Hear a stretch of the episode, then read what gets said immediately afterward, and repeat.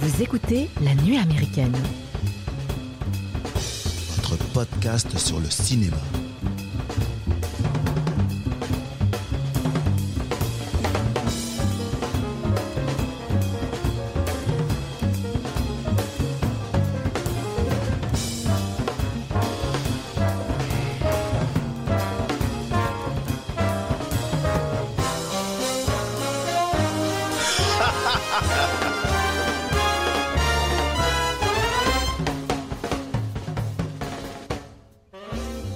Bonjour les amis et bienvenue à la table de la nuit américaine. Aujourd'hui, tous autour de cette table, on va vous avouer nos fautes, on va faire acte de contrition, car oui messieurs, vous avez péché, il faudra tout me dire. Mais avant ça, nous parlerons du film Seven de David Fincher, sorti en septembre 95 avec Brad Pitt, Morgan Freeman, Gwyneth Paltrow et Kevin Spacey. En deuxième partie d'émission, nous aurons le plaisir d'accueillir un nouveau copain, Thomas, qui nous rejoindra pour parler avec nous du dernier Almodovar, Madres Paralelas, si c'est comme ça que ça se dit en espagnol. Et nous prendrons ensuite la route euh, direction le Montana pour rejoindre Kristen Dunst et vous parler de notre ressenti au sujet du film Le pouvoir du chien disponible sur Netflix et on terminera bien évidemment ce podcast par les coups de cœur de toute l'équipe de la nuit américaine. Mais avant de vous présenter la belle équipe qui m'accompagne aujourd'hui, je pose là sur la table la question primordiale qui animera cet épisode. Les richesses visuelles et thématiques du film sont-elles responsables d'un héritage cinématographique désastreux?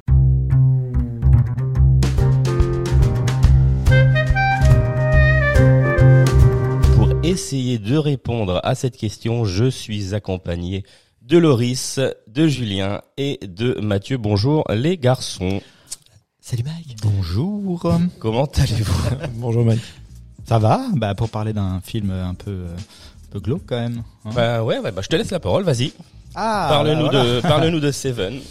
Euh, bah, de ton pour ma ressenti, de part, ton euh, histoire. c'est- C'est un des un des meilleurs euh, films de David Fincher. C'est aussi un film qui m'a fait découvrir le réalisateur avec euh, avec Fight Club. En fait, c'est comme ça que j'ai j'ai su apprécier le réalisateur. Et euh, j'ai aussi découvert en fait le, le genre euh, thriller psychologique que je connaissais pas du moins à l'époque. Et puis je pense que c'était assez nouveau quand c'est sorti. Euh, et puis c'est un film pour moi qui est incroyable, incroyable dans son esthétisme, mais aussi euh, dans son rythme, parce qu'en fait, euh, film de plus de deux heures où tu t'ennuies pas, c'est assez rare en ce moment. Enfin, en ce moment. Il y en a plein en ce Déjà, moment. en ce moment, euh, tu t'emmerdes beaucoup des fois. Euh, et du coup, à l'époque, c'était incroyable. Surtout qu'à cette époque, deux heures, c'était relativement long. Et c'était relativement long, effectivement. Euh, surtout qu'il y a le duo euh, Morgan Freeman, Brad Pitt qui marche super bien. Euh, euh, en plus, c'est cette ambiance glauque avec la pluie, euh, les, les- les plans très serrés où tu es un peu tout le temps Enfin, voilà, c'est vraiment une. Le film t'embarque dans un, un voyage, une enquête où tu es vraiment piégé avec les, les enquêteurs. Et c'est un truc que moi j'ai j'ai adoré. Et puis ça m'a ça m'a vraiment donné envie. C'est le genre de film qui te donne envie de, de regarder d'autres thrillers psychologiques, de, de t'intéresser, de t'intéresser au réalisateur, de d'aller plus loin. Et ce genre de film, pour moi, c'est euh, ça fait partie des, des meilleurs films qui existent, quoi. Merci Loris. Julien? Eh ben écoute, moi je Seven c'est c'est une histoire particulière parce que je... euh, Seven quand il est sorti, il était interdit au moins de 12 ans. Il y avait encore ce, ce truc là et j'avais tout juste 12 ans et c'est le premier film où j'ai pu aller au cinéma et euh, pas subir cet interdit. Tu vois ce que je veux dire? Et j'y ai été euh, je me rappelle à l'époque avec mon père, un de ses potes, mon grand frère, son pote aussi et moi ils m'ont embarqué. Et dans la salle, je me suis, je sais pas, ce film, je me suis tout de suite dit que c'était probablement pas pour moi. Non, mais à 12 ans, c'est horrible. Ouais, mais par, et en même temps, ça m'a fasciné et je me demande fait, si c'est pas aussi euh, grâce ou à cause de Seven que j'ai toujours aimé ce style un peu. Tu vois, c'est ça qui m'a attiré beaucoup et je me suis dit que c'était un film, j'avais jamais vu ça. Il m'a retourné le cerveau clairement ce film. J'ai adoré, j'ai eu peur en même temps, j'étais vraiment terrorisé, pourtant j'ai vraiment adoré. Mais, mais Fincher, c'est un salaud parce que c'est un moins de 12 graphiquement, mais c'est un moins de 16 À moins de 16. psychologiquement. Ouais, ouais. Ouais, enfin, je Complètement. pense- pense- ouais, on- clairement, il était mal, il était mal, euh, il était mal noté, hein, je pense. Mais, euh, mais je, moi j'ai adoré, j'ai une, j'ai une, j'ai une relation très, très forte avec ce film. J'adore, je peux le regarder tout le temps, je, je l'aime beaucoup. Mathieu? Alors, moi, j'ai eu l'occasion de le voir en salle. Euh, J'aurais pu le voir en salle, mais j'ai refusé parce que j'avais eu trop peur. Parce que j'avais eu la bande-annonce. Donc moi, j'avais à l'époque, j'avais 13, 13 ou 14 ans, un truc comme ça. Et j'ai des copains qui sont allés voir. Et euh, ma mère m'a dit, bah, tu vas voir le film avec les copains? J'ai dit, non, non. non, je, non, je le sens pas. Non, c'est pas pour moi. J'avais vu la bande-annonce et ça m'avait fait flipper, je me souviens quand préfère, je préfère aller voir Titanic. Surtout que les bandes annonces de l'époque, c'était 2 minutes 30, euh, ultra graphique, j'imagine. euh, c'était un peu. euh, Non, mais c'était ouais, c'était c'était super sombre. Et euh, en fait, je revenais euh, tout juste de, la- du visionnage de mince de- d'Hannibal Lecter, euh, Le Silence des Des agneaux. agneaux. Mhm. Et j'avais vu ça peut-être euh, quelques mois avant, tu vois, en cassette vidéo. Ça m'avait déjà euh, assez terrorisé. Et on et on expliquait que c'était un petit peu dans dans cette mouvance là. Ouais, il y a une vraie relation entre les deux. Oui, clairement. Alors déjà la, la relation première, on en parlera après quand on va un peu développer le sujet, surtout euh, scénaristiquement. La grosse influence, c'est euh, c'est Thomas Harris. Thomas Harris qui est l'auteur de donc, Silence des agneaux, mais surtout de Manhunter. Manhunter réalisé donc en 86, si je dis pas des bêtises, par Michael Mann. Et donc le sixième sens en France. Maintenant on l'appelle Manhunter parce que depuis il y a eu un autre sixième sens Oui. de Night Shyamalan. Mais c'est la grosse influence, c'est-à-dire un, prendre un, un antagoniste intelligent Mhm. Mhm. non pas un boogeyman parce que la plupart du temps quand on parlait de, Des gros tueurs en- bonnets, quoi. voilà quand on parlait de tueurs en série et de psychopathes c'était soit des boogeyman soit alors des gens qui avaient subi un trauma euh, infantile tu vois la Norman Bates par exemple dans. Psychose là par contre ils sont hyper intelligents ils sont manipulateurs machiavéliques mais dans un sens dans le sens où ils sont fascinants parce qu'ils sont brillants Et leurs actions sont étayées aussi, c'est ça qui est. et alors ce qu'il y a c'est qu'ils ont ils ont toujours ils, ils ont de bonnes raisons lui Voilà. en l'occurrence euh, on, on en parlera tout à l'heure quand on va développer la chose, mais c'est vrai que lui, c'est l'élu. Il est le considéré comme, voilà, il est considéré de comme Dieu. l'élu. C'est le bras droit armé de Dieu. Tout à fait. Et euh, donc c'est pour ça qu'il commet euh, ces, ces sévices-là. Mais pour lui, c'est pas des sévices puisqu'il est justement là pour, disait Mike, pour par, par souci de contrition, pour euh, euh, ouais, racheter les fautes de l'humanité d'une certaine manière. Et parce que la société dans laquelle il vit ne répond pas aux dogmes que lui s'impose, qui sont son, la, manière dont lui conçoit le, le vivre ensemble.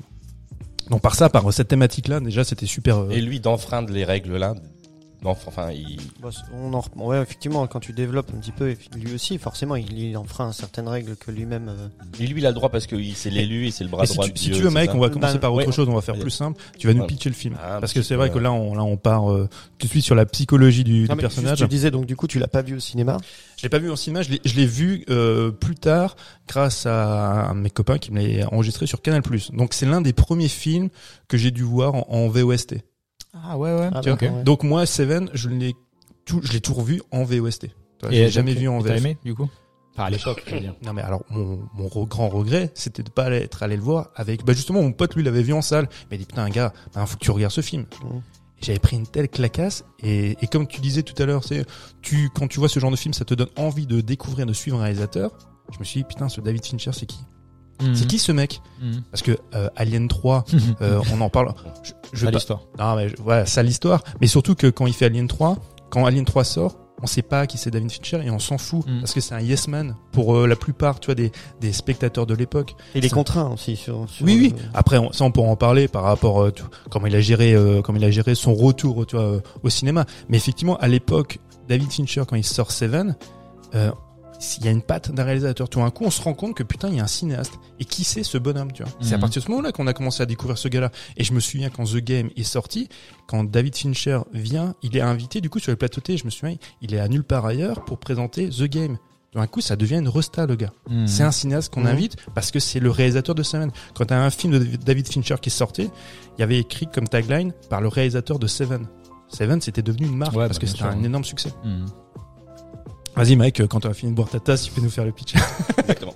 Alors le petit pitch, donc c'est euh, à 7 jours de la retraite, donc il y a un inspecteur, c'est l'inspecteur Somerset, euh, qui tombe sur un criminel qui a, décidé, qui a décidé de nettoyer la société euh, euh, des mots qui la rongent en commettant des meurtres basés sur les sept péchés capitaux. On va pas tous les énumérer. Dé- Déjà, euh, la moitié te concerne. donc tu dois les Alors attends, attends, bah, on va les faire. On va voir. luxures. La, la gourmandise, Gourmandise. la gourmandise, Oui, ah oui. je check. L'avarice. Oui, non, euh, non, non, ça dépend. non. Ça dépend. Non, Ça dépend des fins de mois. c'est ça. La paresse, certainement un peu. L'orgueil. Oui, ah oui. Est-ce est-ce qu'on peut associer orgueil et narcissisme? On peut, on peut, on peut. Moi, je suis pas narcissique du tout. Non, il est conscient de sa valeur, ça n'a rien à voir. Voilà, ça. Et encore. Et c'est ça, il est pas avare, il est économe. La luxure, bah, c'est, c'est, Oui. c'est un temps révolu. Ah bah, je suis désolé pour madame alors. Elle risque de s'ennuyer bientôt. L'envie pas du tout, la colère non plus. Non, non, ça, ça, ça, il faut te laisser. Tu n'es ni envieux ni colérique. Ça, c'est vrai. ça.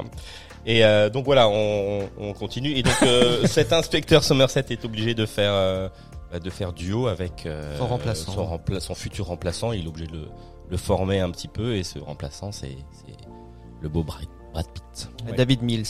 David Mills. Surtout qu'il arrive et puis en fait c'est pas le jeune bleu, il a quand même du galon, il a Oui, déjà. euh, en province, non? Un provincial. Dans une autre- un dans une autre donné, ville, ouais, Mais qui qu'il n'est pas New York. Il lui dit, ouais, j'ai déjà fait 4 ou 5 ans à la criminelle. Il lui dit, ouais, mais là, ça, ici, ça vaut rien. Ça- Tu vas tout réapprendre. Ouais, ouais. c'est- Et c'est ça qui est incroyable, c'est qu'on dit, il, il dit jamais le nom de New York en fait. C'est ni dans le temps, ni dans le. À part le fait qu'on se situe dans une semaine. Mm. Mais c'est vrai que ni dans le temps, ni dans l'espace, on Mhm. sait vraiment où on est. Et, et Alors- j'ai- alors- j'ai lu un truc sur cette histoire-là parce que j'ai- vu ton, ton- enfin tu m'avais parlé de ce, de ce- j'avais pas fait gaffe qu'on n'avait pas, qui disait jamais New York dans, dans, dans le film. Mais tu as pensé Et après, je sais, ouais, ouais, ouais, oui, j'y ai pensé, bien Bah évidemment, j'y ai pensé. Mais le nom ne se, ne se dit jamais. Et en fait, j'ai lu plein de choses et ils disent qu'en fait, on peut l'assimiler cette, cette ville à un peu à Gotham City. Ouais, c'est ça. hein. Oui. C'est une bonne. Mais, euh, mais à, à l'origine, donc, Andrew Kenny Walker, qui est le scénariste, donc lui, il a écrit ça, ce scénario quand il vivait à New York, et c'est sa déclaration d'amour à New York. Enfin, Même Euh, de dégoût plutôt. ouais. non, non, non, non, non, non, non, non, il a dit qu'il ça avait Non, été non. très pénible pour lui quand même. Non, je, je, je- ce que je répète là, c'est une interview de Andrew Kenny Walker qui dit c'est ma lettre d'amour à New York. Ça ne veut pas dire pour autant Oui. qu'il a écrit, qu'il n'a pas écrit dans la douleur, parce que ça a été très pénible. Il a mis trois ans. Effectivement, il était malheureux, mais il disait c'est ma lettre d'amour à New York. Ça sous-entend que le New York il y a un peu de qu'il- cynisme, non bah, ça sous-entend que le New York euh, qu'il décrit, c'est un New York effectivement très froid, très glauque, en sachant que le film est tourné à Los Angeles. Ouais. Oui. À Los Mais c'est Angeles, et Gomorre le truc. et à Los Angeles, il pleut comme assez rarement, ce qui n'est pas le cas de, de New York. C'est pour ça qu'ils ont rajouté toute cette pluie. La pluie étant un élément. Mais- Fondamental du film. Ah oui, Ah oui, oui, complètement. Ah oui. Mais euh, poisseux moi, vient une, aussi là, une- question technique. Comment ils, comment ils se sont débrouillés? Eh ben, tu balances de la flotte par le haut. Non mais d'accord, mais je dis il y a des quand gros même des tuyaux. plans où il pleut, t'as l'impression qu'il pleut vraiment Non, quoi. alors, il y a une technique qui est très simple, qui plus est quand tu tournes dans un véhicule. Ça, c'est très facile. Oui. Tu fais couler de l'eau sur le véhicule. Non mais d'accord. Tout mais- simplement. Il pleut pas autour de toi, écoute, pour il te- pleut sur le Mais véhicule. non mais quand, Mais par contre, Mike, c'est quoi euh, quand ils rentrent dans les bâtiments, Mais non, mais- euh, Non, non, mais la plupart des films, ils font ça depuis euh, depuis que les cinémas existent. C'est euh, tu prends une, une- une bouche toi de pour pompier et puis euh, et tu prends la flotte et tu la balances euh, dans, dans le ciel et ça tu, tu Ouais, mais- utilises des dizaines de milliers de litres d'eau. Avec Lolo, on a, on a vécu, nous, euh, bien, on, mais- on, a, on avait été voir euh, Universal Studios. Euh, coûte et, et, à, et à un moment donné, euh, tu, dans le studio, t'as as un truc où t'as une petite visite en petit train. Ouais. Et à un moment donné, il t'arrête euh, dans un décor qui a l'air d'être un décor, on est euh, sud-américain comme ça, tu vois, ça a l'air d'être un peu le Mexique, on sait pas trop, enfin bref. Et en plus, nous on y a été, donc euh, c'était euh, l'été, je sais plus, c'était au mois de juin, au mois de juillet, Mhm. au mois de juin. Et donc c'est, il faisait super beau, ciel bleu, euh, il fait presque 35 degrés quoi. Et en 10 secondes, on a eu l'impression que euh, était en automne quoi. C'était impressionnant. Mhm. Ils ont vraiment, ils nous ont fait débouler de l'eau. euh, euh, comme s'il y avait une, un, un barrage qui avait, Mhm. qui avait rompu, tu vois, et tu vois une, une quantité impressionnante de flotte qui arrive, il se met à pleuvoir, mis à part le, la, la luminosité qui était, euh, qui était encore relativement euh, bonne, Oui. bonne parce que parce que bon parce qu'il y avait du soleil, mais d'un seul coup, et, et si à aucun moment moi j'ai vu que c'était un artifice quoi. Tu te souviens, il y avait un écran de preview? Il y avait un écran de preview où en fait il, il plaçait la caméra et t'avais un plan sur euh, le- la scène qui se déroulait sous nos yeux Ouais. et il mettait des filtres et en fait euh, ouais effectivement d'un coup bah, tu vois que tu passes de plein été euh, cagnard sans eau à euh, ben, un déluge de pluie euh, et c'est euh, tu fais absolument pas la différence donc là oui effectivement ils ont dû balancer de, de C'est comme quand ils tournent des films de Noël euh, en été à Los Angeles, les mecs Ouais, portent voilà. des manteaux de fourrure et puis ils balancent de la de la neige. quoi. c'est ça C'est comme ça qu'ils ont fait euh, La vie est belle de Capra quoi. C'est un peu ça. Ils sont juste balèzes. Mais du coup, cette pluie, ouais, c'est c'est vraiment, ça t'emballe quoi. Un peu euh, comme, comme je le disais euh, dans, ma- dans ce que je pensais du film, c'est que euh, aussi bien t'as les plans très serrés qui t'embarquent et qui te maintiennent comme ça euh, très resserrés sur cette enquête, mais t'as aussi autour toute la pluie qui fait que euh, t'es dans une sorte de bulle, euh, comme on dit, pre- presque intemporelle, tu vois, hors du temps, hors de l'espace, et t'es vraiment. euh, mais même l'intérieur des appartements, des gens qui se font tuer, c'est c'est crasseux, c'est jamais propre. Ça, ça euh, rejoint encore Ah, cette, ça, ça augmente cette sensation de claustrophobie. Que- C'est-à-dire que... quand ils sont dans les différentes pièces où il arrive quelque chose, donc soit c'est les pièces où un meurtre a eu lieu, mhm. effectivement Ouais. toujours très glauque, et puis même là, le, en termes de décor, le, les gars qui ont fait ça, puis plus le- cette lumière euh, cette couleur qu'il utilise souvent, très verte, très, c'est poisseux de toute façon. Bah là, Ah, il joue le- surtout sur les noirs, hein, c'est Darius Ouais, Kanji. ouais. C'est ça, Et- c'est le bleach bypass. hein, c'est- Ouais, hein. c'est ça. Ouais. Et, et en fait, pour, pour lui, sa, sa volonté, c'est de faire sortir surtout les noirs. Oui. C'était euh, et, et qu'il n'y ait pas qu'il y ait de ton gris. Alors, Il faut ouais. travailler sur les noirs et que le noir soit visible. C'est c'est un peu le- l'écueil dans, dans lequel tombent la plupart des films qui ont été influencés par Seven, c'est Ouais. que tu ne vois rien. C'est Ouais. que le noir Mm. masque tout. Alors que là, il fallait, il y a juste le noir en fait des bords. Les bords de l'écran, eux, ne sont pas visibles parce que, comme tu disais, c'est ce côté oppressant. Tu vois. Mais ce qu'il y a dans le dans le cadre doit être vu. En fait, ils font, ils font ça en contrôlant le niveau d'argent qu'il y a sur la pellicule. Et du coup, ils captent moins de, de lumière. Euh, au moment de- D'accord. Ouais, ouais. Et du coup, c'est un, voilà, c'est un principe pour un peu atténuer euh, la, la luminosité du, du plan. Et- sur ce qu'on appelle le diaphragme et, et qui est pour euh, récupérer la lumière. Mais ce qui est ce qui est quand même formidable, c'est que très justement tu l'as dit, faut rappeler que c'est tourné sur péloche. Ouais, c'est ça. Imagine le, sûr. le boulot de dingue quoi. C'est- c'est Après bien sûr il y a un travail sur l'étalonnage par la suite, mais sur le moment, c'est- enfin c'est un truc incroyable. Et Darius Kanji après c'est pas c'est pas n'importe qui. Tu vois le directeur de la photo quand il Mhm. débarque. hein, C'est. Dickens qui avait commencé à- avec 1984 à faire ce, ce procédé. Et ensuite, ça a été repris, je crois, sur euh, Il faut sauver le soldat Ryan et sur euh, Minority Report. Après, ce qui- ce qui- ce qu'ils ont fait, c'est qu'ils se sont pas mal entraînés déjà sur les clips. Les clips et euh, Darius Kanji comme euh, Fincher viennent des clips et de la pub. Ils ont beaucoup travaillé ouais. justement sur euh, sur le jeu des, des couleurs, comme tu travailles les, les contrastes. Donc David Fincher, c'est ce qu'il a toujours fait. Il a toujours dit entre deux films, je fais de la pub et, euh, et des clips. Déjà, c'est une rentrée d'argent, mais ça me permet aussi de, de Mhm. m'exercer. Eh bien, outre le noir, il y a aussi une sorte de jaune pipi, un peu crasseux comme ça. euh, Enfin, une sorte de filtre un peu jaunâtre. euh, Même dans l'appartement de, de, de Miles, de Mills, je sais pas comment euh, c'est un peu aussi dégueulasse. Tu vois, tu sens que les murs sont sales, euh, qu'il y a des. Mais clairement, mais cette ambiance, elle revient souvent. dans C'est souvent très poisseux. C'est jamais. euh, le seul moment où c'est moins poisseux finalement, c'est euh, c'est à la fin. C'est un peu à la fin du film. Euh, à la Qui est fin- très Qui lumineux. est très, Très lumineux, lumineux et aéré, ouais. Mais euh, moi, ce que ce qui m'avait plu dans ce film, c'est dès le départ, en fait, c'est l'écriture du film. L'écriture est quand même assez Le exceptionnelle. rythme est fou. Non. Ouais. Non, mais au- au-delà, tu vois, tu as l'intrigue. Déjà, tu as l'intrigue, comme tu dis, qui est ex- extrêmement bien rythmée, avec voilà euh, chaque jour euh, un, un péché, un, chaque jour un crime. Mais comment tu caractérises un personnage? Le film commence.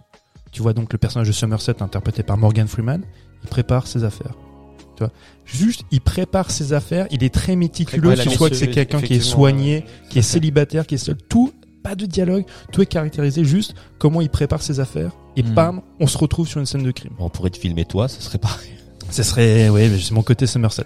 Mais et- non, mais c'est là la force de l'écriture et de la mise en scène, c'est comment tu caractérises un personnage comme ça. Ouais. Et puis, euh, Avec rien. faut dire que le duo aussi cartonne, quoi. Euh, Je veux dire, dans la complémentarité Oui. entre justement ce gars qui est ultra rigoureux, consciencieux, qui a plein d'expérience, proche de la retraite, très sage. Cynique même au bout d'un moment. Cynique, bah, bien sûr. Ça l'a ouais, il, est, carrément rendu. il est au bout, quoi, clairement. Non, il est pas cynique. Non, il est justement, il est pas Enfin, cynique. il est réaliste. Il, enfin, il- il- enfin, il est désabusé et réaliste parce que les personnages cyniques, euh, c'est ce qu'on, en fait, quand tu parles qu'ils sont complémentaires, moi je trouve qu'ils sont carrément solubles dans l'archétype même du personnage hardboiled. Ce que tu trouves, c'est dans la littérature américaine, tu vois, chez Chandler ou, ou chez des, des auteurs comme ça, des personnages comme Mike Hammer, tu vois, ou, ou Philippe Marlowe. Ces, ces personnages-là sont les deux. Généralement, ils sont effectivement extrêmement cyniques. et Ils sont en même temps des chiens fous un Mhm. peu comme euh, comme les comme les Brad Pitt mais euh, euh, Somerset lui il est apathique. Il est éventuellement effectivement désabusé. C'est pour ça qu'il veut partir. Mais il est jamais cynique. Il, il ne joue jamais sur l'ironie Oui, et sur vrai. le cynisme Ouais, ouais. c'est dans la société dans laquelle il vit. Il dit qu'il ne la comprend pas. Mhm. il dit je ne comprends Mm. plus ce monde dans lequel je vis et c'est pour ça que je m'en éloigne. L'autre là le, le capitaine de la police oui mais ça n'a pas changé. C'était déjà comme ça avant. Il peut que le reconnaître. Il dit oui tu as peut-être raison. Mais je suis inadapté. Maintenant parce que peut-être par par sagesse parce que par lassitude tu vois Mhm. il préfère euh, se retirer mais c'est pas par cynisme tu vois, il est Mhm. pas parce que les personnages justement que tu trouves dans les dans les dans les films hardboiled ou dans les polars noirs de de l'époque pour lesquels ils sont qui ont vra- véritablement inspiré euh, Seven et surtout le personnage de Somerset rien que son look Ouais. Toi le trench coat tu vois le, Ouais. le, le, le feutre euh, le chapeau feutre sur Mhm. le sur la tête c'est exactement ça toi tu, tu tu vois un peu Bogart y a un peu de ça. Alors que euh, Brad Pitt, effectivement, c'est le gars un peu le, le chien fou, l'idéaliste. Mais qui Oui, qui est tout à fait le, le pendant inverse, quoi. Voilà, C'est-à-dire mais- qu'il met sa chemise froissée de la veille, euh, les ça. chemises, les, Et ça, et ça lui va bien. quand il, se- il se coiffe, t'as l'impression qu'il se hein. lave Il est jamais. beau gosse, hein, putain. Non, mais c'est, c'est... Il casse un peu son image de beau gosse de l'époque de, de Hollywood. Ouais, bon là, il est quand même, il passe très bien, c'est sûr. sûr. Qu'est-ce que tu veux lui faire Tu lui mets une chemise euh, dégueulasse. Il a l'impression Avec des vieilles bretelles. Tu sais qu'à l'époque, en plus, quand j'avais 12 ans, genre ça me, j'étais très attaché à ma coupe de cheveux. Tu vois ce que je veux dire En plus, euh, Tu voulais la même coupe que lui? Alors pas la Moi, même c'était coupe ça. que lui, mais Moi, eu. Moi, ce qui me rendait dingue, c'était ces gens qui sont capables de se passer la main dans les cheveux. Tu vois, comme si tu te levais, il est tout le temps coiffé. tu peux faire ce que tu veux. Et pourtant, Somerset lui conseille de se faire coiffer. Hein. Ouais, à un moment donné, il va se couper les cheveux, alors que te je pense que, que la, la, la coiffeuse a dû passer une heure à lui mettre chaque, euh, chaque mèche de cheveux en place. Et, et Brad Pitt, à l'é- à l'époque, donc euh, c'est ça devient la star. Ça- pour l'instant, c'est une espèce de comment on appelle ça des poster boys, tu vois, pour pour les midinettes. Il sort de euh, Légende d'automne, il avait fait euh, Voilà. au milieu couleur une, une rivière. Y a, là, il y a l'armée des douze singes qui arrive, je crois. Ouais, ça, c'est juste après, ouais, quoi. ça, c'est Ouais, juste après. Mais quand, quand, il, quand il débarque, c'est vraiment effectivement le beau gosse. C'est Thelma et Louise, tu vois, Mhm. où il a ces petits rôles là. Dans ouais, dans Légende d'automne, je crois qu'il a même été nommé au Golden Globe. Là, il a ses longs cheveux, il a, il a un charisme de, de dingue, mais vraiment du, du beau gosse quoi. Et quand il arrive sur Seven, à partir de là, t'as raison, il va vouloir casser son image parce que l'armée du singe, c'est ça, c'est sans les dire. oui, oui, clairement. Euh, Fight Club, c'était sa volonté. Même Bon. en étant un beau gosse, il se fait enlever sa dent. Ouais. Parce que c'est sa vraie dent de pivot qui se fait, qui se fait enlever. Tu vois, il a toujours voulu jouer sur, se dire, je suis pas juste un beau gosse. Mais frère, tu trompes personne. T'es un beau gosse, mec. Il faut l'assumer. ouais, encore aujourd'hui, t'es un tu beau veux, gosse. Tu peux pas, Ouais, pas c'est le- ce mec. Ouais. Même quand il lui éclate la tronche, il, il a quelque chose de- d'esthétique. Il y a, il y a J'étais justement- vraiment véritablement blessé en plus. Hein. Puisqu'il avait le, il avait le bras, euh, quand il a le bras en écharpe. Oui, parce bah qu'il voilà. s'est vraiment blessé, ouais. Ah oui, il se casse le bras, non Ouais, non, mais il a fait des ouais. trucs avec les jacasses aussi, hein. euh, deux, trois fois, il a fait des, Ah il a oui, fait des petits oui, guests. hein, il a. Il a mis un peu Ouais. casse-cou, ouais. Parce qu'il se casse le bras dans cette scène d'action, la seule scène d'action euh, du film, où euh, c'est la course poursuite dans les cages d'escalier, euh, machin sur les toits. euh, Et, et moi, je trouve qu'elle est super Elle bien, est bien elle faite, super bien réussie. Ah ouais. Mm. Quoique film, euh, Fincher, c'est pas sa spécialité en plus, filmer les, les scènes d'action vraiment. Euh, mais là, pour le coup, c'est super haletant. Et, euh, et tu sens que le tueur, il est, euh, bah, il est létal, quoi. Vraiment, euh, à, à chaque coin de mur, euh, il est, il est en plus, il est adroit au tir, quoi, puisque. euh, Bon, il le touche pas, mais tu sens qu'il il il génère une menace constante. C'est pas le tueur, euh, comment est-ce que je peux dire, euh, lâche et que qui peut un peu s'éclipser n'importe comment, n'importe quand, euh, que t'arrives pas à trouver. Lui, c'est vraiment le type qui est là et qui fuit et qui a une arme, qui est dangereux. Donc euh, c'est c'est c'est c'est vraiment c'est haletant quoi. Julien, tu voulais parler du, du générique? Oui, ben, euh, c'est vrai qu'on aurait pu et commencer de la par musique ça. du film Bah, du coup. C'est c'est c'est Ah ouais, ce, ce truc en fait euh, euh, moi la sensation je me rappelle c'est très fort cette sensation parce que même la musique parce que maintenant je suis devenu quelqu'un qui aime bien Nine Inch Nails tu vois je les ai je les, je les ai vus en Tu les as live découverts et- avec ce film? Ouais. Non Ouais. non mais non c'est à dire que je- c'est longtemps après que j'ai su que c'était Nine Inch Nails Nine Inch Nails qui avait fait euh, la musique de- du générique et enfin qui avait- ça- leur musique qui avait été utilisée. Et du coup c'est là que je comprends pourquoi c'est c'est tellement vénère en fait. Pourquoi ça sort tellement du lot. Pourquoi c'est tellement euh, tellement classe tu vois. Parce que moi, j'étais un peu comme toi. Moi, Quand j'ai écouté ça, je me dis, putain, mais qu'est-ce que c'est bien. Mais c'est qui? Mm. Ouais, en même temps. Et- alors c'était bien en même temps et c'était dérangeant, tu vois, avec les images euh, qui étaient. Et en fait, on te, euh, comment dire, tout de suite, tu vois la psyché du, du, du tueur parce que donc en plus il est pas crédité. C'est ça qui est vachement Mm. sympa parce que du coup on sait pas qui c'est. Mm. Et euh, mais mais euh, quand tu vois ces images là qui sont aussi, euh, c'est c'est- enfin c'est extrêmement dérangeant. Avec euh, avec cette musique, tout est fait euh, de, de, de cette manière. Et le gars qui s'occupe de ça, donc Kyle Cooper, c'est un, un grand nom euh, quand même dans, dans le milieu du cinéma. Alors souvent c'est des gens on les on les voit pas au premier plan euh, parce que bah, parce qu'ils font un travail même si c'est le premier truc que tu vois. Ce qui fait des il est graphiste et c'est des mecs qui font, les logos. Genre euh, là j'en m'en suis noté quelques-uns mais c'est lui qui a fait euh, euh, il a bossé sur le logo des Oscars, de ESPN, de Silver Pictures, de Marvel, le logo que vous voyez là, tu sais qu'on voit tous dans les Mhm. Marvel. Ben voilà, c'est son équipe qui a fait ça. Pardon. Et euh, voilà, c'est un monsieur qui a travaillé avec aussi des très grands noms de, euh, euh, de, de- comment dire, pardon, de la de, la mise en scène, de la Non, non, production, non, de la... du directeur artistique. Voilà, des graphistes, pardon, des graphistes américains. C'est lui aussi qui choisit la typologie. C'est son équipe qui a travaillé sur les bouquins qu'il a. Tu sais, les 2000 livres. Ah oui, oui, oui. Bah, Ils ont mis euh, je sais pas combien de temps à remplir Ah, ces c'est un trucs. truc de ouf parce Bah, ils ont vra- bah, c'est la petite anecdote dans le film. Ils ont vraiment mis deux mois. Parce qu'il dit il faudrait 50 personnes et deux mois pour euh, pour les écrire et c'est et c'est ce qu'ils ont fait. Ont- là tu te demandes pourquoi les gars? Parce qu'on t'en ouvre deux. Ouais, c'est clair quoi. Mais justement, mais c'est ça. En plus, alors après Fincher, il a aussi ce côté. euh, Ouais, non, mais- euh, euh, vraiment, c'est un mec qui va te faire reprendre les scènes. je sais pas Perfectionniste à la fois, Kubrick. perfection- Voilà, c'est ça. Ouais, et, mais il a, et il a eu les mains dans le dans le cambouis aussi euh, toute sa vie, donc il Non, arrive. mais euh, il disait toujours si le spectateur ne le sait pas, vous vous le Ouais, savez. ouais, vous qui êtes ouais, sur le setup, vous le savez que ça existe. Donc ça, vous devez vous imprégner de ça. C'est pour ça que Ah oui, Kubrick, c'est ce qu'il faisait aussi. Il disait OK, ça se verra pas à l'écran. Le, le- les spectateurs ne le sauront pas, mais vous, vous le savez. Hmm. Et parce que vous le savez, vous allez interagir d'une autre manière. Ouais, c'est- pas con comme raisonnement, mais Ouais. c'est un boulot euh, monstre pour euh, pas. Enfin, oui, Bah, faut avoir les moyens de le faire aussi. Tu vois. Ouais, c'est clair. hein. Nous, tout ça et tout ça, ça fait. Ça, enfin, moi, le, le- tu- quand tu regardes, euh, comme tu dis, t'as l'intro avec euh, Somerset, tu, tu vois tout de suite à qui tu vas avoir affaire, sans qu'il y ait une seule parole de prononcée. Et pendant euh, ce générique, tu vois à qui il est opposé.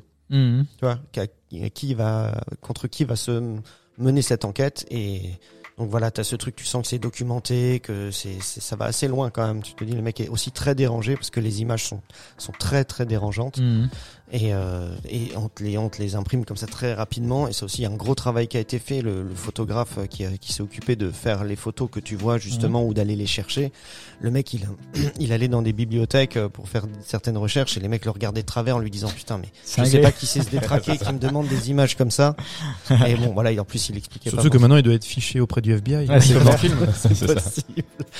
Mais tu parlais en fait, euh, vous parliez de du côté de l'aspect gore du film. Je sais pas si On ne voit pas en fait. bah, massacre à la tronçonneuse, véritablement. Ouais, c'est que c'est- en fait on voit toujours déjà le résultat Mm. de la violence la violence euh, l'acte en lui-même on ne le voit jamais on voit que le résultat Mm.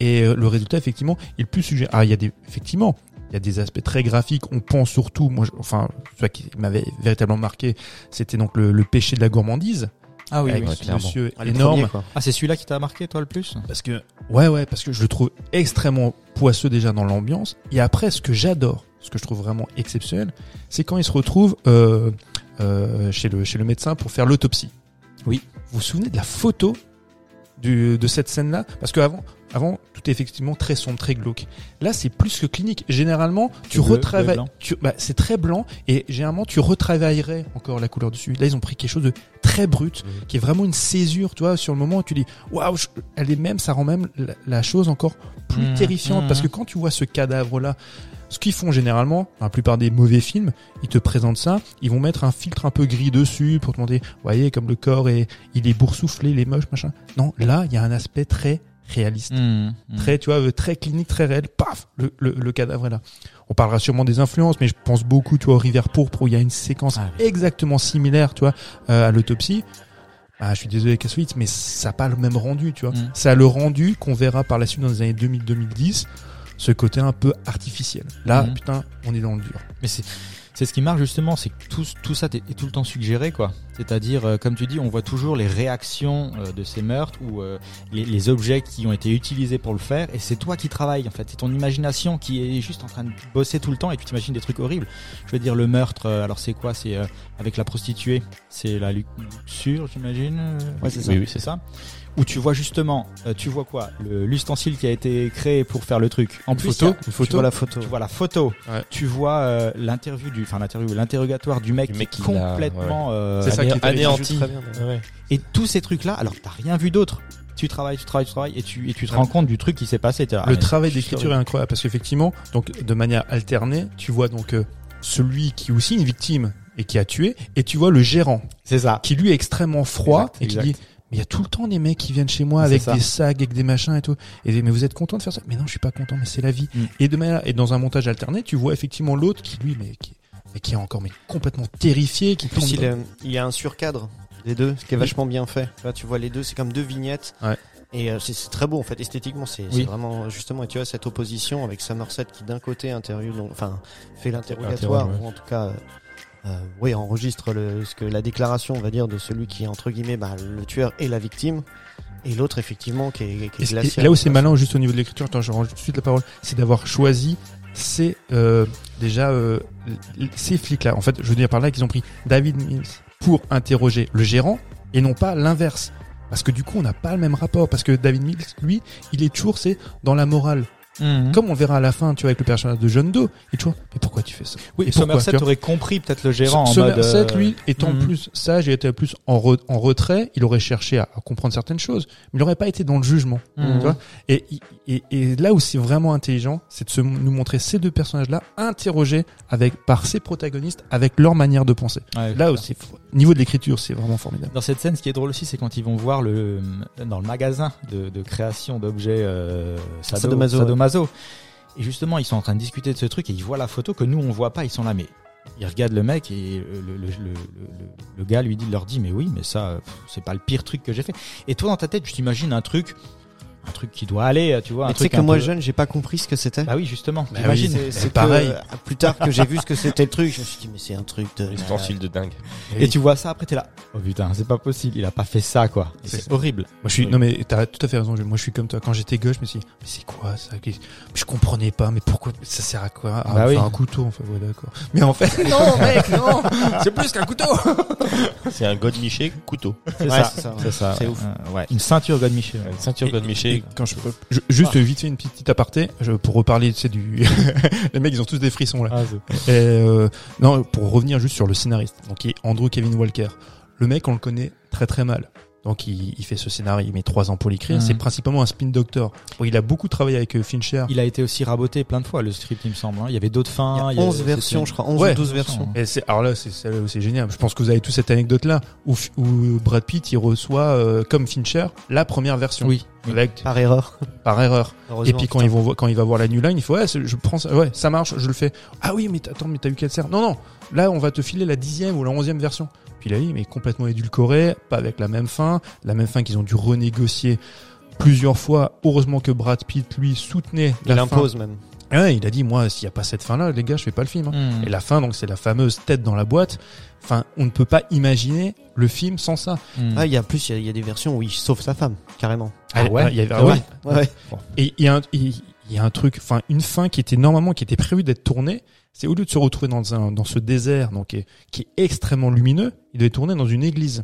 Hmm, Oui, oui, oui. Alors moi, je, enfin, je veux bien parce qu'effectivement tout tout le film est axé là-dessus, tu vois, sur le côté un peu Mystique. mystique exactement. Mais tu te retrouves dans une église, euh, enfin c'est c'est surligné, tu vois, c'est Oui. c'est c'est tellement gras, c'est tellement c'est c'est complètement idiot. Hmm. Alors que là, non, dans ce désert, c'est c'est vraiment formidable. C'est justement de pas de basculer dans quelque chose de plus lumineux. Il y a aussi un côté euh, esthétique très bizarre sur Kevin Spacey lui-même. Je sais pas si vous avez remarqué le fait qu'il soit euh, du coup chauve. Il a, il est un peu blafard comme ça. La lumière, elle réfléchit sur lui. Il est, il est lumineux en fait comme mec, tu vois. Qu- Quand tu le vois comme ça dans le. C'est un le- archange. Exactement, c'est ça. Et, et il est l'élu. Ouais, mais je veux dire même esthétiquement, Ah ouais, tu, tu, tu- et c'est assez. euh, Mais, mais, mais vous savez qui c'est en fait? Vous savez qui c'est? C'est-à-dire bah, C'est Ah, Ver- Verbal Kint. Ah oui, Parce qu'il- bah oui, ouais, boite. ouais, tout à fait. La même année, Ouais. il Ah ouais, ouais. Ah oui Eh oui Explique-moi. Bah J'ai pas oui. la ref. Euh, je me rappelle. Il boite, ah ouais? Ouais, mais Il bah, boite? justement, quand il le... Bah oui les gars, il, il boite. Vous vous souvenez pas? En fait, quand il y a la course-poursuite, Oui. c'est là où il se blesse, Ah. il va boiter. Et quand il, dé- quand il le décrivent, il décrit... et puis euh, il y a une des personnes qui sait que la, la SDF à qui donne de la thune pour, euh, tu vois, pour Oui, oui. corroborer en fait le, En fait, le qu'il est- témoignage. ouais, il dit, elle le décrit, il fait oui, puis il boite. Et donc il le décrit comme quelqu'un qui boite. C'est la même année, il fait Usual Suspect. Ouais. C'est Kaiser Soze, c'est Ah, oui. Physiquement, c'est le même, avec Oui, c'est vrai. ouais. la même personne machiavélique, omniprésente, omnipotente, et qui boite. Ah, Il a le toutes diable, ca- quoi, à un moment donné. Ah ils le oui. décrivent comme étant Ah, euh, c'est ça. le diable. quoi. Et, et Kaiser Soze, c'est le diable, et lui, c'est un suppôt du malin. Même s'il se revendique comme étant euh, l'élu, l'appelé de Dieu, bah non. Et euh, effectivement, c'est un peu grossier, tu vois, le parler que je fais. Mais je me souviens quand j'étais ado, j'ai vu ces films coup sur coup parce que du coup Kevin Spacey c'était devenu mon idole. Il y a il y a Swimming euh, with Sharks jusqu'à juste avant, il y a ces deux là qui s'enchaînent dans le genre côté machiavélique très très mauvais, tu vois. Je me disais putain mais il y a des ponts en fait Mhm. entre les différents personnages et j'ai trouvé ça génial. C'est un multivers. C'est ça, c'est le- le Kevin Spacey multiverse. bon maintenant le multiverse il est mort. hein. Là, là, les gars on le verra plus. Mais... Ah là, ça c'est un peu dommage. Ouais. ouais. Bon. Dommage pour lui. Ouais. Bah dommage pour nous les spectateurs aussi parce que Ouais. mine de rien c'est un grand comédien. Après on va pas rentrer dans Ouais. dans cette partie un peu plus que fait divers mais parce qu'on déjà on maîtrise pas. C'était vraiment important aussi euh, de- d'avoir choisi déjà ce- cet acteur-là pour incarner euh, ce mal, tu vois, parce que tu as l'impression qu'il est vraiment, euh, comme il est insaisissable et qu'il est il, il est, il est puissant parce qu'il arrive à faire ce qu'il veut et puis euh, tu sens bien que les flics sont tout le temps. euh, Ils ont- il a deux ans d'avance. Ils sont tout le temps en arrière. Ouais, non, lui, il a commencé son truc il y a longtemps, effectivement, mais quand tu vois aussi, le, le- c'est le fait que t'es dans quelque chose d'intemporel euh, en termes, pareil, on sait pas localiser euh, la ville. Tu, tu as l'impression que c'est et puis en plus euh, où qui regarde, euh, il y, a, il y a des, il y a- comment dire, il y a des meurtres, il y a des choses qui se passent. C'est-à-dire que tu es aussi, euh, tout le monde est en danger. Tu vois, Mhm. à un moment donné, lui, il juge pour tout. Effectivement, tout le monde à un moment donné. Euh, comment dire, été euh, à l'origine de, de péché. T'as- Tout le monde pêche. si tu Oh, il est En fait, presque c'est ça. trop puissant, quoi. Et c'est de et de le voir aussi. euh, Toi aussi, Mike. c'est pas un physique qui fait peur. Tu te dis comment est-ce que ce, Ouais, c'est ce ça. physique-là, ce mec-là, il arrive. Moi, c'est le côté. justement, c'est le côté Monsieur Tout le Monde. C'est ça Ouais, qui est Ah effrayant. Mais tu vois, ça c'est le, ça pourrait être la seule interrogation que tu as à propos du- de la crédibilité de certaines scènes dans le film. C'est genre typiquement comment est-ce qu'il fait manger le mec. Ah, Il a un flingue, hein. Ouais, bah oui. Mais, mais il le, ça. dé- il le déplace pas un moment où il y a pas un truc. euh, il le fait asseoir, il le fait bouffer, c'est tout. Bah, je pense que oui, sous la menace euh, du. Puis il lui enchaîne, il lui, il lui. Je vais bah, essayer enfin, avec Mike ce soir. À mon avis, je vais y arriver. Non, mais, je- je- alors, je voulais juste parce que j'avais pas fini juste sur Andrew Kevin Walker, mais très rapidement. Euh, donc, il fait surtout Spin Doctor pour, aussi pour Fincher. Il avait écrit un film que je n'aime pas du tout, mais on sent qu'il essaie de faire une redite. C'est euh, 8 mm de Joel Ah Schumacher. ouais? Ah, c'est lui, bien. c'est lui qui. Moi, je, je trouve ce film assez abominable. Il faudrait que je le revoie. Mais c'est, dur, mais il est, il est bien. Ah, il a, bah, il, est- Il a il vieilli, est, non, mais il est vachement mal branlé quand même, hein, comme image. C'est un mauvais jeu de mots. hein. Mais euh, bon, bref, peu importe. Mais c'est lui qui écrit ce scénario-là. Et, D'accord. et- et tu sens que faire le spin doctor, à un moment donné, ça va. Euh, je reviens avec un scénario qui est un peu, un peu sur les mêmes thématiques, on va dire quelque chose de très, très glauque, très, très malsain, tu vois. Et euh, après, par contre, il avait écrit le, le- bon, c'est une adaptation là pour le coup, euh, Sleepy Hollow de Tim Burton. Ah ouais? C'est lui qui a écrit? C'est lui qui a, qui a écrit le scénar. Alors évidemment, c'est un Attends, je vais dire une bêtise. Il faut vérifier. C'est Irving Washington, je crois, qui est, qui est l'auteur. C'est euh, Régis Washington. met. euh, Irving Washington, il a dû écrire ça de ça tête de en suite. 1840 et des bananes, si je dis pas de bêtises. Ok. Et, euh, et donc du coup, il a adapté ça ouais, pour le pour le cinéma. C'est une des nombreuses itérations d'ailleurs. euh. Qui est bien rythmé, qui est bien. Ouais. J'adore hein, Sleepy Ah bah c'est le dernier très bon film de Tim Burton. hein. Ouais, ouais. C'est et ça remonte quand même à 99, si je ne dis pas de bêtises. Donc euh, Tim, si tu nous écoutes, à un moment donné, il faut se réveiller. Il nous écoute, je, je le sais. Tu le sais. Euh, voilà. Euh, ju- juste, euh, qu'est-ce que je voulais dire encore? Je voulais encore parler de Kevin Walker? Non, pas du tout. Je non, le-. Non, tu voulais plus parler de Kevin Walker. Non, ce que je voulais dire, par contre, euh, en fait, on vous explique quand on fait l'émission, donc on prépare en amont les questions et on choisit des questions. Et moi, j'avais parlé sur une des questions. Alors, je voulais juste revenir très rapidement là-dessus sur le côté vigilante, parce que lui, dans sa position, euh, c'est le vigilant movie, genre. Death Witch, par exemple, c'est le- vraiment l'exemple le plus, le plus connu, tu vois, un, un justicier dans la ville avec Charles Bronson. Charles Bronson, à la fin du film, même si lui, dans, sa volonté, c'est d'éradiquer le mal, donc il va tuer des, des criminels, et il fait ça comme s'il était effectivement un martyr. Ça ne lui fait pas plaisir. John Doe, c'est pareil, ça ne lui fait pas plaisir. À la fin, on remet ça en question en disant, mais si, tu prends du plaisir à faire ça. Et à la fin de Death Wish, justement, c'est la séquence qui a un peu envenimé, tu vois, à l'époque et qui a été très mal perçue, c'est qu'on voit Charles Bronson sourire et, faire semblant de tirer sur, sur des gars, sur des jeunes, avec ses doigts et de sourire. Et tu te dis, merde, en fait, le mec, c'était pas, c'était pas un martyr, il a pas voulu faire le justicier pour effectivement, euh, par euh, souci de contrition ou d'attrition pour expier les, les péchés ou quoi que ce soit et nettoyer la ville, c'est qu'il prenait du plaisir à ça. Et John Doe, c'est ça, c'est ce qu'ils remettent en question dans, dans le film aussi. Mm. C'est, Mais tu n'es pas un martyr, c'est ça le paradoxe. Tu prends du plaisir à faire ce que tu fais. Ouais, mais c'est pour ça qu'il accepte aussi à la fin sa condition et il sait que lui-même va être victime de sa propre croisade. Oui, oui, bah oui, oui, parce que lui, il est, il est, il, il est en, le bras armé, mais une des premières victimes, parce que lui Oui, parce qu'il a de l'envie, parce chaque Ouais, il, il se ouais. fait- il se punit lui-même aussi. Mais après, lui, il rétorque que on, on peut être un martyr, mais prendre du plaisir à faire, euh, à faire son travail. Ouais, c'est clair. Parce que lui, c'est un, un métier. Je te confirmais ce que tu as dit euh, juste avant, effectivement. C'est bien Washington Irving qui a écrit euh, euh, Sleepy Hollow. Voilà. ouais. Et on, tu parlais de, de, de, euh, Nine Inch Nails, mais la BO c'est euh, Howard Shore. Oui, alors après, il y a, y a, Enfin, mais sur le il y a- générique, il y a deux choses qui ont Nine été. Howard Shore qui a travaillé sur toute la BO du film. Vous l'avez Oui. écouté du coup? Qu'est-ce qu'elle est bien cette BO. Ouais. Qu'est-ce qu'elle est bien. Putain. Moi je reconnais le Seigneur des Anneaux à chaque fois que je l'écoute. Non, mais, eh, oui. C'est bon, c'est le même. euh, Oui. Et Silence des Agneaux aussi, du coup.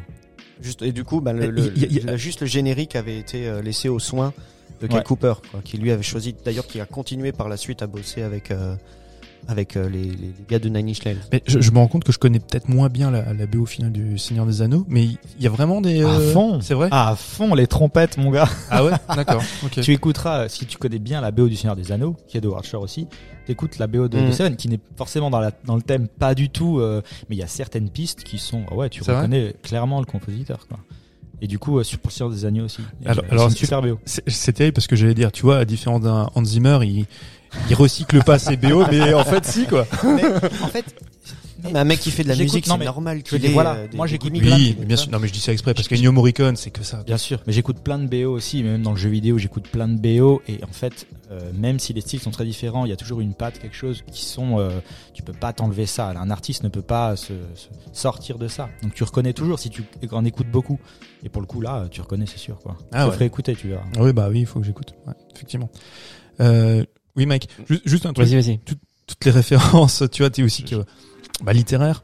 Euh, Ouais. Somerset, William Somerset, donc c'est un, c'est un auteur, c'est un dramaturge et c'est un, un écrivain américain.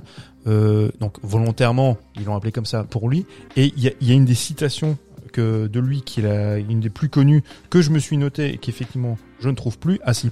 Et je trouve qu'il caractérise vachement bien le personnage justement de Somerset qui dit Seul l'amour et l'art rendent l'existence tolérable.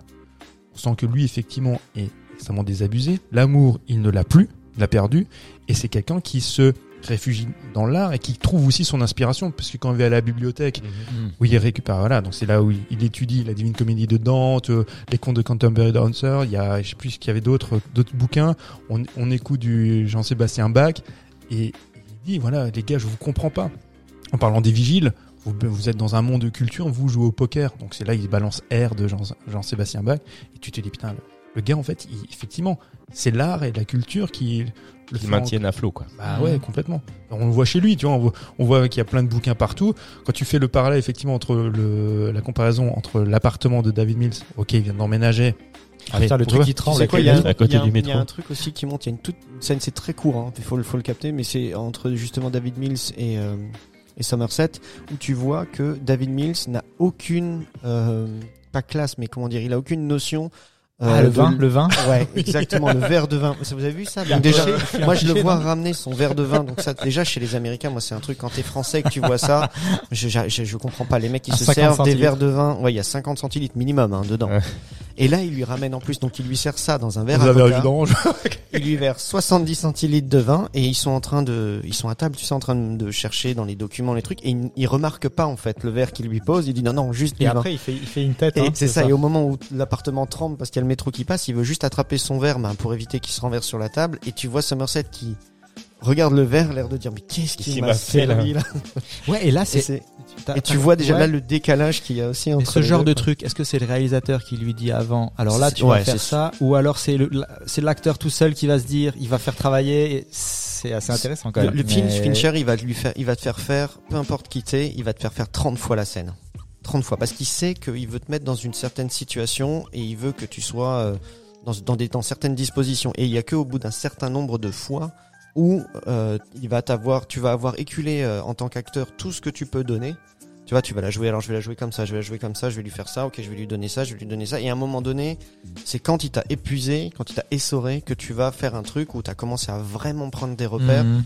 et où tu vas lui donner un truc différent. Et c'est alors c'est pas forcément que ça qu'il Ouais, va prendre, mais il est capable de te faire des trucs comme ça. Et je l'ai vu préparer sur des scènes où le câble, le câble, tu vois, le câble de la lumière qui est au sol, il doit être comme ça, il doit arriver de là, ça c'est comme ça, ça c'est comme Ah oui, ça. c'est Ouais, ouais, perfectionniste. il, ah ouais, il, est, euh, il est même pénible pour ça. Non mais quand, quand tu vois en fait les making of euh, que ce soit Fincher ou Kubrick, c'est là où je faisais le parallèle tout à l'heure, c'est très rigolo où je rejoins ce que tu dis, tu vois, il, il les sort les gars jusqu'au bout et à la fin euh, quand ils ont fait 35 prises, il prend la deuxième.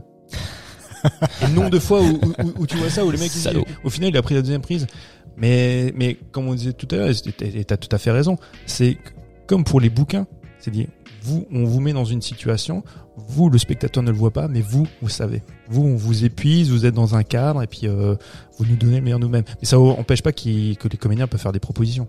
C'est pour ça qu'ils travaillent aussi avec Brad Pitt euh, à plusieurs reprises, même si c'est pas que pour tourner, mais aussi au niveau de la prod ou quoi, parce que il y a une interaction entre eux et qu'ils font des propositions. quoi. mhm. On va, on va peut-être revenir parce que en fait c'était le aussi sur la par rapport à la question, mec. Oui, Oui. l'héritage. euh, Je la répète La question, parce qu'elle est très simple en fait, cette question. Fais- Fais-nous un petit, un petit Eh récap. ben, la question qu'on s'était posée, c'était les richesses visuelles et thématiques du film sont-elles responsables d'un héritage cinématographique désastreux? Alors j'ai mis beaucoup de temps à la comprendre. Bah, l'héritage est, alors je- vous allez peut-être me contredire, mais on a quand même mille exemples. Moi, j'en ai noté, noté quelques-uns où, euh, bah, qui sont, sont largement inspirés des thématiques et de l'ambiance de Seven. Il y en a très peu qui lui arrivent à, à la cheville, quoi. Clairement, ouais. Après, il y a eu des choses bien. euh, dans la même veine, je veux dire. Avant, euh, compliqué, quoi. Enfin, Avant Seven? avant Seven. Avant, alors, avant Seven, Après, il y a eu des séries. Je pense à True Detective saison 1. Par exemple, je dis, je dis des trucs un peu oui, comme ça, oui, tu vois. euh, oui. Non, mais avant, avant Seven, il y a quand même d'énormes influences. Il y a, il y a, alors, il y a les films de Pakula comme Clout. On, on sait que c'est une énorme influence. C'est des films des années 70, c'est en 71. Euh, French Connection, pareil, c'est en 71. C'est- On sait que ça, ça a inspiré Fincher. Très clairement, c'est le cinéma qu'il aime, le cinéma des années 70, ou visuellement, tu vois, ou par l'ambiance glauque. Je pense surtout à, à Clout. C'est vraiment une influence qui est très très marquée euh, dans, dans Seven. Mais après, par la suite, alors peut-être effectivement trop détective, mais quand on voit, putain, moi je, je me suis noté des films, je me souviens que j'avais vu à l'époque. Il y avait Six Pack, donc Les Rivières Pourpres, Le Collectionneur avec Morgan Ah ouais. Freeman, Mm. Résurrection avec Christophe Lambert, c'est un copier-coller. Ouais. Il est, euh, Christophe Lambert en plus, il est grimé en Brad Pitt. Ouais, c'est ça. En plus, ce qui est dommage, c'est que c'est Russell Mulcahy qui avait fait le film, qui avait fait euh, Razorback, je vous avais déjà parlé, Ouais, ouais. et puis Highlander. T'as L'ombre blanche avec Steven Seagal. Steven Seagal. C'est un, c'est un bon Steven Seagal. ah, le film avec Steven Seagal, je, je Il conseille. le bras. c'est ça, le casseur de bras. Non, mais il y a vraiment saut. Saut. Ouais, mais le, oui, le- premier saut, c'est euh, c'est Seven. Non quoi, mais fait. franchement, moi je pense que True Detective saison 1, c'est le seul moment où j'ai eu des vibes euh, Seven vraiment où je me suis dit ah j'étais content de qualité. Euh, Mais plus con- content. mais, mais alors plus, oui, oui, je comprends ce que tu dis au niveau visuel, probablement, mais un peu plus contemplatif peut-être, Ouais, et ouais. aussi plus plus porté sur le côté le côté philosophique et métaphysique. qui fait Il y en a aucun te- qui trouve grâce à vos yeux. Un film qui, est sorti, qui est sorti après Seven et qui trouve... euh, Non mais alors, je veux dire qu'il marche dans les pas de Seven.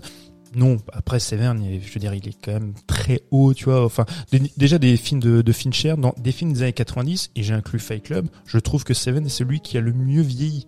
On parle d'un film quand même qui est sorti en 95, Ouais, quoi, c'est clair. qui a 25 ans. Je veux dire, il vieillit vachement bien, Ouais. quoi. comme Tout tous. Parce que tout est suggéré. Hein. Et même, la, même la scène du meurtre, tu sais, le mec qui décrépit là pendant un an avec les, les Sur le avec les- lit, ouais. avec les sapins accrochés au plafond là. Même celle-là, hein, la scène elle passe encore. Elle passe euh, elle passe Quand bien, il a quoi. toussé, moi, mon cœur s'est arrêté. Ouais. Non, c'est quand même un des meilleurs jumpscares de, du cinéma. quoi. Ouais, c'est clair. Ce qui est juste con, c'est qu'on voit son bras. À qui? Ah, au gars. On voit le deuxième bras qui se lève. Ah, j'ai pas fait gaffe, tiens. raccord, ouais. Bah, en fait, non, mais c'est c'est pire qu'un faux raccord. Mais vraiment, celui-ci, c'est un, un faux raccord, mais tu, que non, tu... mais me dis pas ça, je veux le voir à, je veux le voir à chaque fois. Ah ouais, vas-y. Ah bah vous pouvez pas le louper maintenant. Sans déconner. Vas-y, vas-y. Ah, Donc il a son bras, c'est qui, euh, je l'ai sectionné, tu vois. Mmh. Mais il a son vrai bras qui est le long du corps. Ah, il voulait se faire une troisième dose, lui. aussi. Et au lieu de le, le, le- le masquer ou quoi, vraiment il est vraiment apparent. Mais sans déconner, c'est pas genre euh, ah c'est quoi ça? Ah bah non, c'est un bras. Fincher, il a, il, il a Ah bon expliqué euh, ce qui, ce qui s'est passé ou il a juste dit euh, on a loupé le truc. euh, Il a dit je suis David Fincher, je vous emmerde, je fais ce que je veux. non, non, mais avait trois bras. c'est un peu ça. Il a trois bras. Ah. Donc du coup on peut lui en couper un. ah, tu vois. pas, bah tu vois, j'ai pas fait gaffe. Eh ben, on, on Non, mais.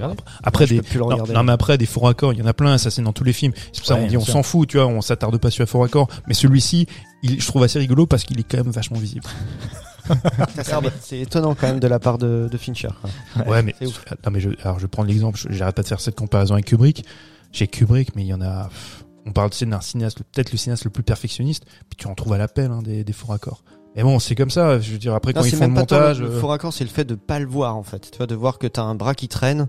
Un faux raccord, c'est une chose. J'ai oublié de faire un truc, je machin, parce que quand tu cut, euh, quand c'est un autre mec qui va s'en faire euh, la post prod, voilà, il se passe un truc et euh, soit, tu vois, encore, il, Mais là pas. sur le ouais. Mais là, Non, sur mais le fait que t'as le corps qui est là et tu vois pas qu'il y a un troisième bras qui est le long mais- du, du gugus, quoi. ça c'est c'est c'est comme avec le la caméra qui apparaît dans les lunettes euh, du mec, tu vois, du du comédien. Mhm. C'est des trucs, mais tu vois, Ouais. constamment. Ouais, franchement, ça, ça me sort pas du film, tu vois, parce que si tu veux t'amuser à faire ça, il y a des sites. Je crois qu'Halluciné ils font souvent beaucoup ça. C'est très rigolo. C'est vrai, effectivement, c'est rigolo. Mais euh, enfin, c'est pas très intéressant. Toi, ça. tu me- là-dessus. Après, je revois plus que ça et ça me saoule, en fait. tu vois, c'est, ça me casse mon ambiance de film. Je dis, ah ouais, c'est vrai que c'est le faux raccord qui arrive là. Tu l'attends. là, Ça y est, c'est bon. Ça y est, c'est bon. Et 10 minutes encore, tu sais. Putain, c'est fort raccord. Et donc du coup juste la scène Vas-y. finale. ouais, la scène finale, ouais. Euh, euh, c'est quoi la, la phrase en anglais parce What's que- in the box? What's in the box What's in the fucking box? Mais c'est la, la voix qu'il a quand il le dit, en fait. euh. Avant ça, il y a la scène quand même où il arrive dans le commissariat qui est, qui est aussi très Ah oui, ça c'est Ah ouais, chouette. oui. ouais. Ah ouais. Inspecteur. Ah, c'est ça. ah ouais, c'est clair. Alors, la, la, la scène est la scène Oui, est- c'est bousiller les, les, les, les bouts des doigts pour pas être. euh, Ouais, ouais, ouais. Mais il fait ça tout le temps. Pour pas les. Il fait ça en continu depuis, ça fait je sais pas combien de temps qu'il le fait d'ailleurs, j'imagine. Bah ouais, depuis euh, ce temps, euh, il se coupe les empreintes. C'est une passion.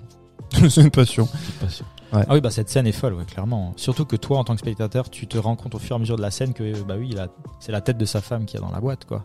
Que tu ne vois pas. Que tu ne vois pas. Que tu ne vois Ah, jamais. la scène de fin, on est d'accord. Scène de fin. Ouais, ouais, ouais, ouais, que la tu, scène que de tu fin. vois jamais. C'est comme pour tout, effectivement, tout est, tout est suggéré. Déjà, il y a ce côté lumineux où tu sors de la pluie pour la première fois. Ouais, ouais. Où t'es là, ah, on va respirer. Ah, Ah, c'est ça. ah oui, d'accord. Et puis t'as ces grands plans, alors que tout le film c'est très serré. Là, on arrive sur les grands plans de la voiture, etc. Donc changement d'ambiance complète. Sauf que c'est pour arriver dans un un autre malaise, quoi. Ah. Et en plus, qui est très intelligent, on parlait du rythme du coup. Tu sais aussi tout à l'heure qu'on se disait, euh, il n'y a pas vraiment, à mis à part la, cour- la course poursuite entre Brad Pitt, Mhm. entre Mills et donc euh, John Doe, euh, qui est qui est qui est haletante et qui est, qui est un peu plus rapide. Où là, la caméra elle tremble, ou vraiment où on t'a pas- on t'a vraiment mis plus de plus de rythme.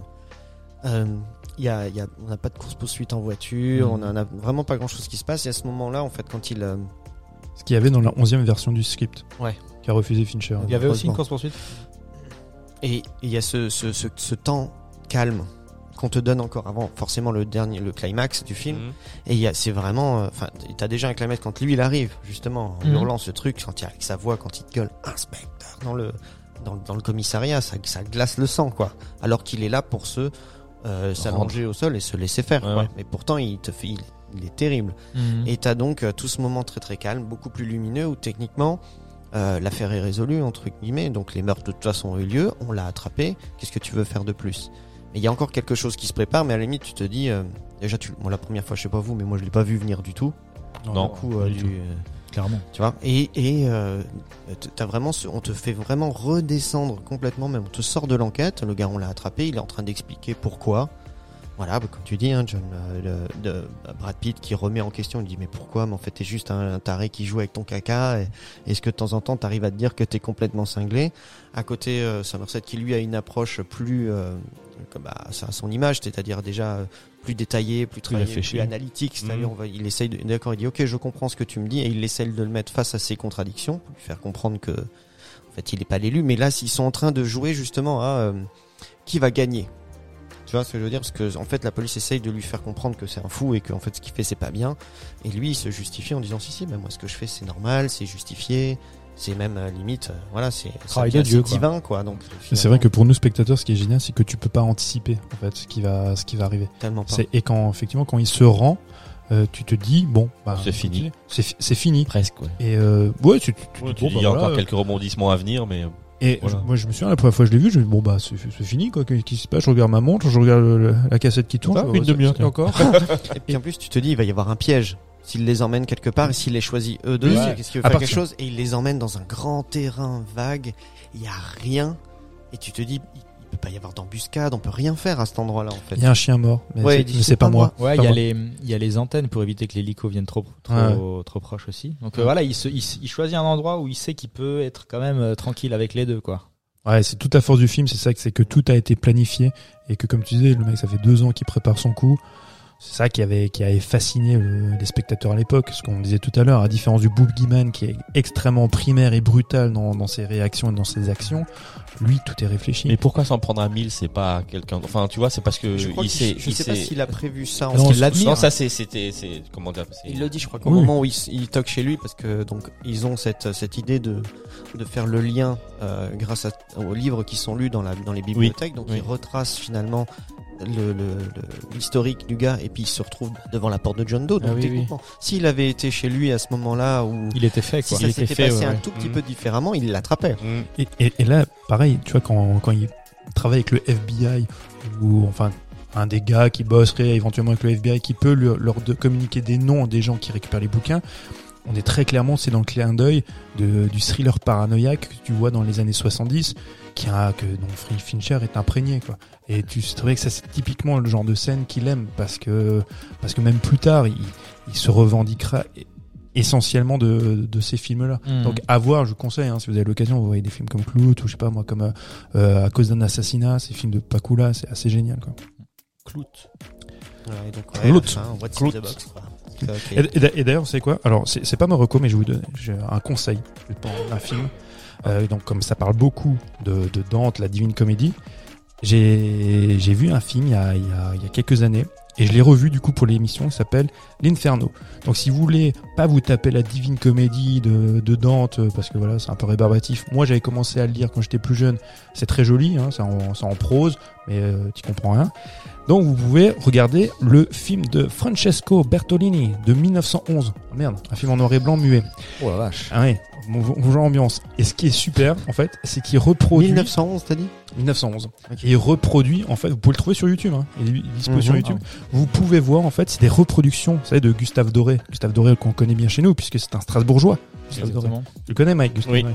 Et donc, il lui faisait donc Chanteur? Euh, c'est ça, chanteur. Le, le- le- le père de Julien. C'est ça. Donc que ce soit Gustave Doré ou William Black qui ont fait des reproductions, tu vois, de, des œuvres de de, de la Divine Comédie. La, la plupart, bah d'ailleurs les photos que vous voyez dans le, dans le film, enfin les gravures que vous voyez dans, dans le film, c'est euh, c'est ce sont les gravures qu'on qu'a reproduit Gustave Doré ou William Black, et ça c'est fait en film. Ok. Donc en 1911, c'est un film bien sûr sans son, et maintenant ils ont rajouté en fait depuis 2004, ça, c'était sorti en DVD, DVD la musique de Tangerine Dream. Ah, Tangerine Dream, moi j'aime bien la musique, mais sauf que je trouve que ça s'accorde pas très bien avec le film. Si vous- moi je vous conseille de vous mettre du doom metal ou du black metal euh, par-dessus, ça fera son petit effet. Non mais vous êtes impressionné parce que vous allez vous dire, putain, il y a des séquences dans le film, mais vraiment où tu dis, si tu te rappelles que c'est tourné en 1911, tu dis, ouais c'est bien foutu. Ouais, ouais. Tu sais, il joue sur euh, sur des surimpressions, sur euh, la profondeur de champ, tu vois, euh, très très exagéré. C'est vraiment vraiment chouette. Ah ouais, mais t'imagines 1900, c'est incroyable. Ouais ouais ouais, vraiment dingue. Après, on est vachement, c'est dans Cinéma de Méliès aussi, tu vois. Mais euh, non, c'est chouette. Ça dure une heure, une heure dix. euh, vous mettez un- une autre musique par- par-dessus, sauf si vous aimez Tangerine Dream. Et puis, euh, franchement, c'est chouette. Un petit Cabrel. Bah, à l'époque, en préparant le truc qu'on avait fait pour Halloween, je me rappelle, j'avais vu déjà des euh, plein de films qui étaient faits dans les années 20 et qui étaient. euh, moi, j'étais aussi allé voir donc du coup sur YouTube pour voir un peu à quoi ça ressemblait. Et euh, même si c'était sans sans euh, sans son, donc après, il y avait- ici il y a une musique derrière et il y a les dialogues sont écrits à côté. Enfin, la, la- la puissance des images et de ce que ça pouvait quand même évoquer à l'époque, c'était c'était déjà, enfin, c'était très très évocateur. Mhm. Même si c'est ça date, ils avaient déjà de, de- un pouvoir de D'évocation. ouais, très très fort. C'était ça peut être ça peut être euh, assez marquant même avec les effets de l'époque et ce qu'on était capable de faire, tu vois, c'était c'était quand même pas si mal. Il y a quelques images, je me suis dit Bah, quand vous regardez, tu sais, pas euh, mal quand même. le Nosferatu de, de, de Murnau, Mhm. euh, encore aujourd'hui, je trouve qu'il y, a des- il y a des moments qui sont assez glaçants, quoi. Vraiment. Souvent des, des scènes qui sont utilisées quand on fait des récaps horreur ou des trucs comme Exactement. Ouais, ça. à fait. fait, quoi. Ah oui. justement, il y en a deux trois qui sont aussi visibles sur YouTube. En plus, ils sont euh, ils ont été retravaillés donc l'image est vraiment sympa.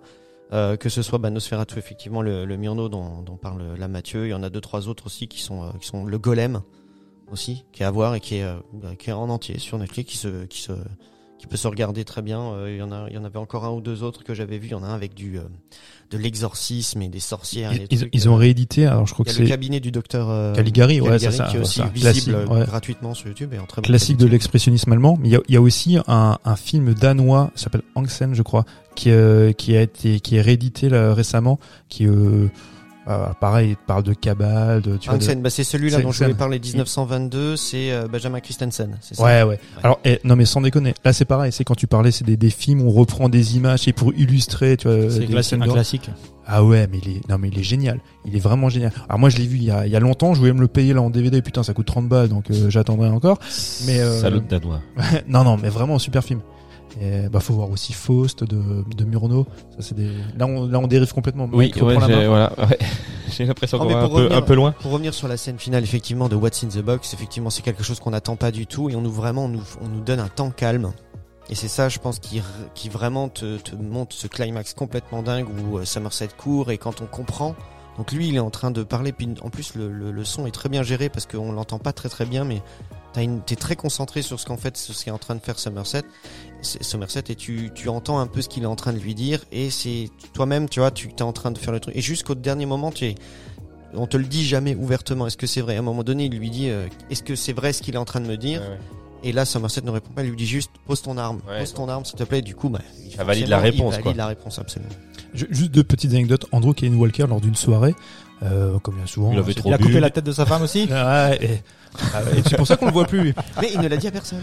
Il y a, y a y a une- il y a une nana, tu sais, qui, euh, qui l'agresse, mais il dit, mais elle me saute dessus. Il fait, non, mais c'est inadmissible ce que vous avez montré. Est-ce qu'il était nécessaire de, de lui couper la tête, de nous montrer euh, sa tête? Enfin, c'est horrible. Il fait, mais de quoi vous parlez? On l'a jamais vu sa tête. Mais faites pas le malin avec moi. Donc, comme pour euh, Massacre à tronçonneuse, la suggestion est telle Mm. que tu penses voir des images que tu ne Tu ne vois vois pas. Et donc, elle, elle a eu le sentiment de voir la tête de Gwyneth Paltrow. Jusqu'au bout, il jouait avec l'imagination du ça. spectateur euh, à blinde, quoi. Gwyneth Paltrow qu'à l'époque, on connaissait pas trop finalement, tu vois. Mais c'est vrai il qu'avec le recul, le seul meurtre qu'on voit, c'est celui de Mills, en fait. Bah oui, C'est le seul Ouais. gars qui est tué Ouais. euh, en direct. en direct. Ouais, ouais. Effectivement. ouais. Ouais, comme on disait, nous on voit uniquement à chaque fois le résultat des, euh, des morts.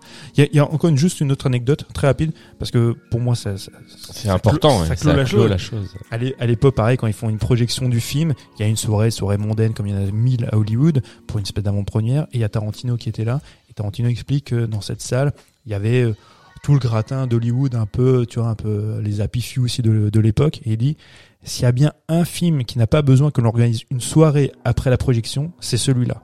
Toutes les célébrités sont sorties de la séance abasourdies. Ah ouais. C'était une claque pour tout le monde, vois, pour euh, Tarantino, pour n'importe qui. T'imagines que t'es réalisateur, tu produis un film et t'as as le gratin euh, que tu vénères qui est abasourdi par ton film. Mhm. C'est c'est assez chouette quand Mhm. même. hein. Et pourtant, ils ont, ils- il me semble qu'ils ont quand même, alors mal, avoir- après avoir accepté la fin donc de Brad Pitt, parce que normalement le film doit se finir où il lui tire dessus, Noir. Écran noir, ouais. Mhm. tu vois. Et pour adoucir un peu le truc, ils ont dit non, on va quand même mettre encore un petit, petit quelque chose. Prends bien soin de lui. Il a Alors que les projections test, effectivement, étaient désastreuses. C'est la New Line qui avait demandé à faire des projections test. Et ils, étaient- ils ont été hyper frileux après, après celle-ci. Euh, les, les Fincher, lui, ben, il est resté droit de son dans Alors que ses bottes. moi j'aurais aimé cette fin, je sais pas. Ouais, ouais. Ça aurait Non, pu aussi. Mais ouais. je pense que comme la salle faisait pas un bruit, j'imagine, tu vois, il y a un malaise forcément. Mais ce film, c'est ça qui est fort aussi. S'il y a une, une- un dénouement heureux, c'est pas du tout le même bah film. S'il sauve sa femme, c'est pas le même film. Moi, ce qui me surprend de la part de la, New, New- la, pardon, de la New Line, c'est qu'ils aient été aussi frileux. Donc, la New Line, c'est eux qui, par la suite, tu le sais mieux que moi, ont produit donc les Seigneurs des Anneaux. Mais les mecs, ils étaient très connus pour faire quoi comme film? Leur, leur, leur, ils étaient- leur figure de proue, tu vois, de leur production, c'était euh, les Freddy. Donc eux, ils investissaient dans ce, justement ce genre de film. Ils, ils étaient très ouverts à des films qui soient un peu glauques, un peu macabres. Et là, ils ont été un peu, Ok, les un- ouais, ils étaient un Peu- petit peu petits Petit joueurs. ouais, froissé un petit peu. Et, et heureusement, effectivement, que Fincher et Brad Pitt sont montés au créneau. Ils fait non, on, on impose ça, on garde ça comme ça. À la différence, je pense que tu voulais peut-être parler de ça par rapport à, à la relation qu'il a eue avec la Fox quand il fait Alien, avec laquelle il voulait plus jamais travailler. On pensait que c'était fini le cinéma pour Fincher. Il a été convaincu par euh, ce scénar, mais il a été aussi convaincu par la New Line. Oui, puis il a appris, euh, je pense, enfin moi ce que je, ce que je me suis dit aussi de ça, c'est qu'il a en fait il a beaucoup appris de sa première expérience dans le sens où euh, sur Alien 3, le, les prods lui disent, écoute, il faut, faut travailler avec les gens que nous on va te donner, on va te dire avec qui tu vas bosser, tu vas bosser avec eux. Tu vois, c'est avec ces gens-là que tu vas bosser. Forcément, ça se passe très très mal quand tout le monde est en train de te dire ce que tu dois faire et comment tu dois le faire. Euh, Forcément, ça donne un truc qui est pas ton travail et euh, quand t'as pas envie, de- tu vois, tu sens qu'il y a pas une idée derrière et pas Ah un ouais, gars qui tient les rênes.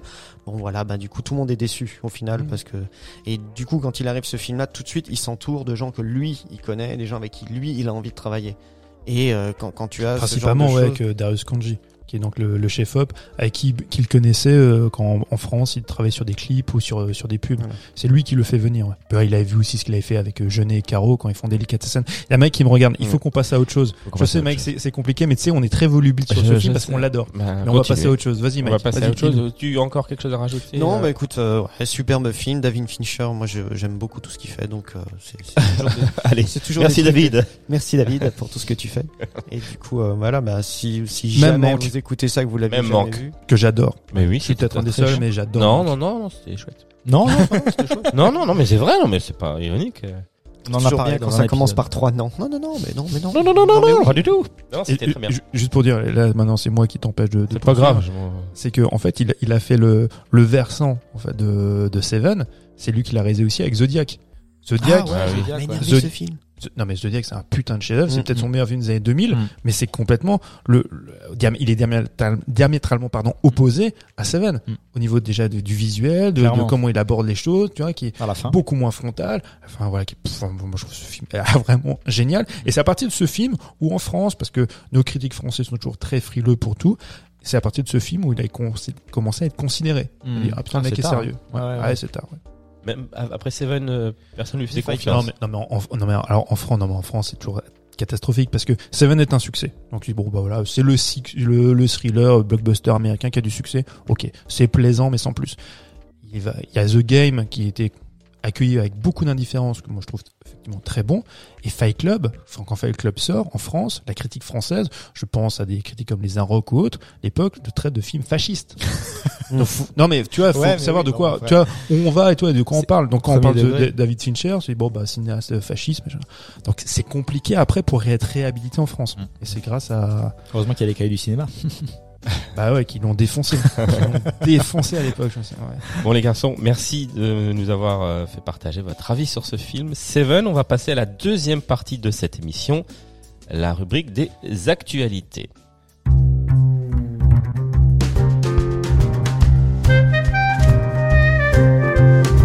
Et pour ce faire, nous allons accueillir un nouveau participant.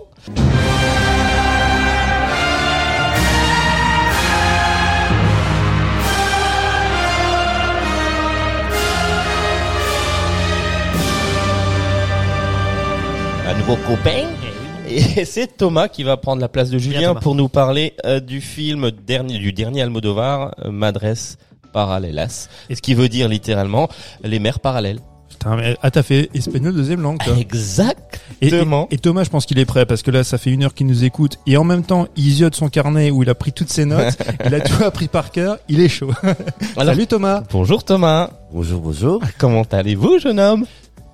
Ça va bien, un peu stressé, je Un- vous avoue. Un peu stressé Je t'avais dit de boire une bière. Tu veux une bière? Tu veux un verre d'eau?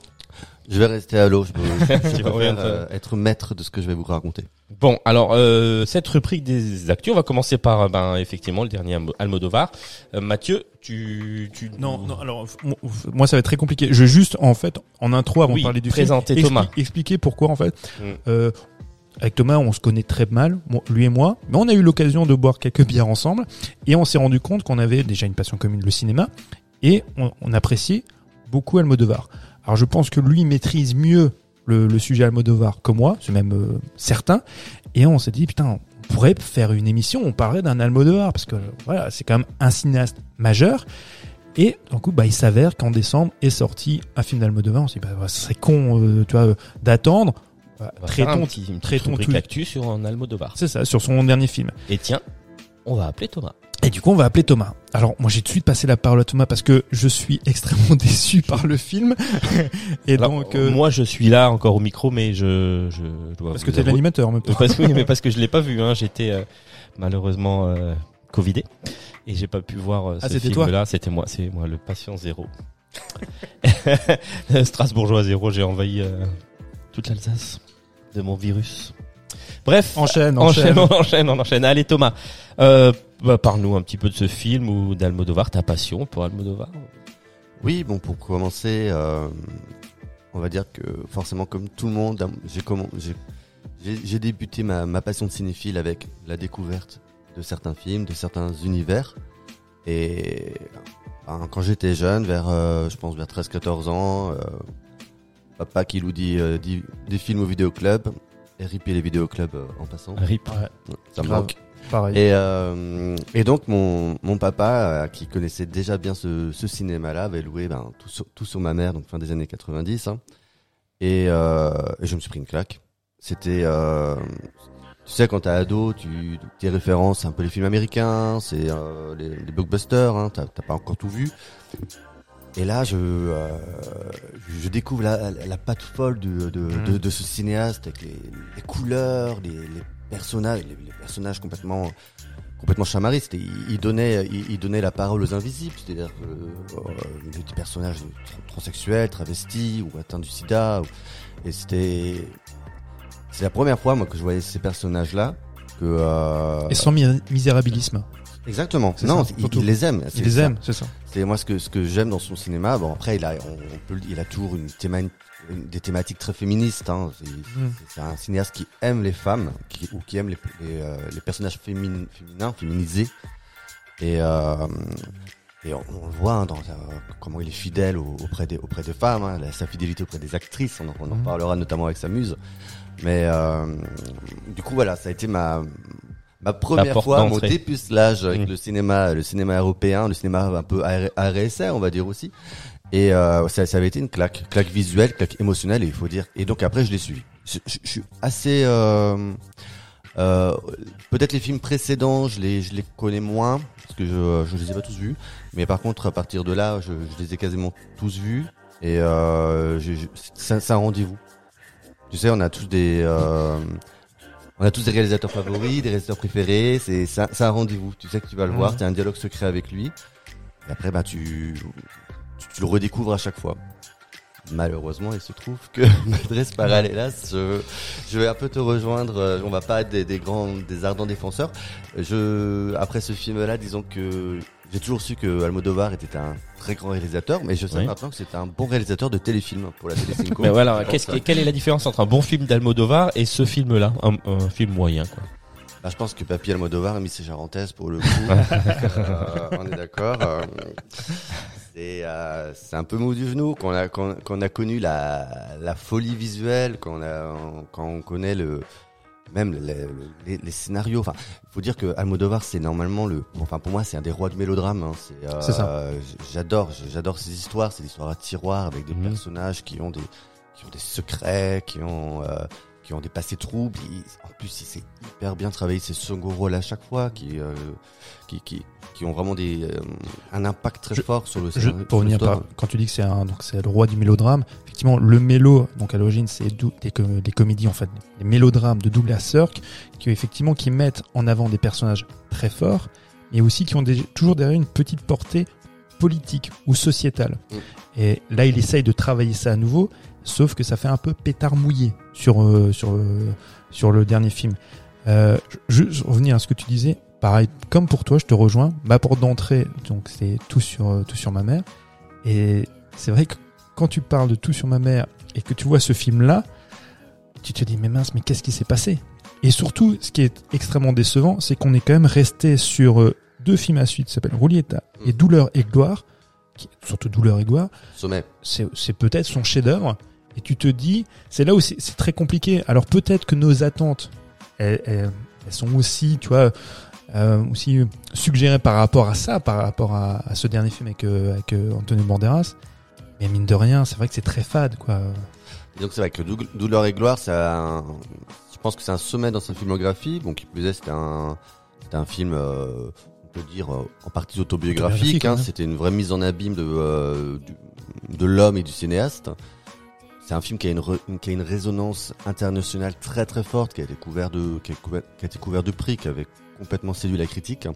Et c'est vrai que là, il revient avec ce, avec ce film-là, qui est un scénario qui, qui se traîne depuis longtemps, hein, de- depuis une dizaine d'années.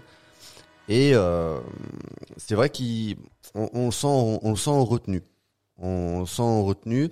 En plus, le pour bien expliquer, le, le film est assez. Euh, C'est quoi le pitch du film Oui, alors le, le si tu veux, le, le pitch de base, en gros, n'est pas très hum, novateur, hein, pas très original. C'est deux mères de- d'âge différents qui tombent enceintes au même moment sans, sans le vouloir. Voilà, si tu veux, on- et, euh, exactement, et elles vont, elles vont développer une, une complicité au fur et à Mhm. mesure du film.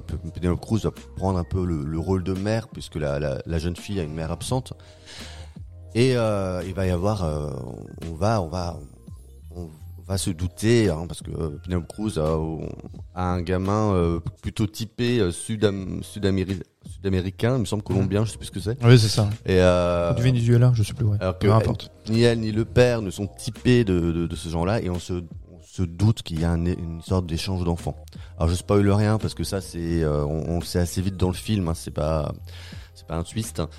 Euh, et si tu veux le euh, le film, la thématique du film, ça va être euh, la quête de vérité, la quête de vérité sur euh, l'intime. Mais la quête de vérité sur l'histoire nationale, parce qu'en fait, euh, Pedro Almodovar va va s'attaquer à l'histoire avec un grand H. C'est-à-dire que, pour, pour bien expliquer, en Espagne, il y a, y a ah, c'est un, drame historique, c'est un drame national. Il y a à peu près euh, 14 000, je crois, 14 000 fausses communes. Donc, euh, au moment de la, de la révolution franquiste, Mhm. 140 000 personnes ont été, euh, ont été balancées dans ces fausses communes.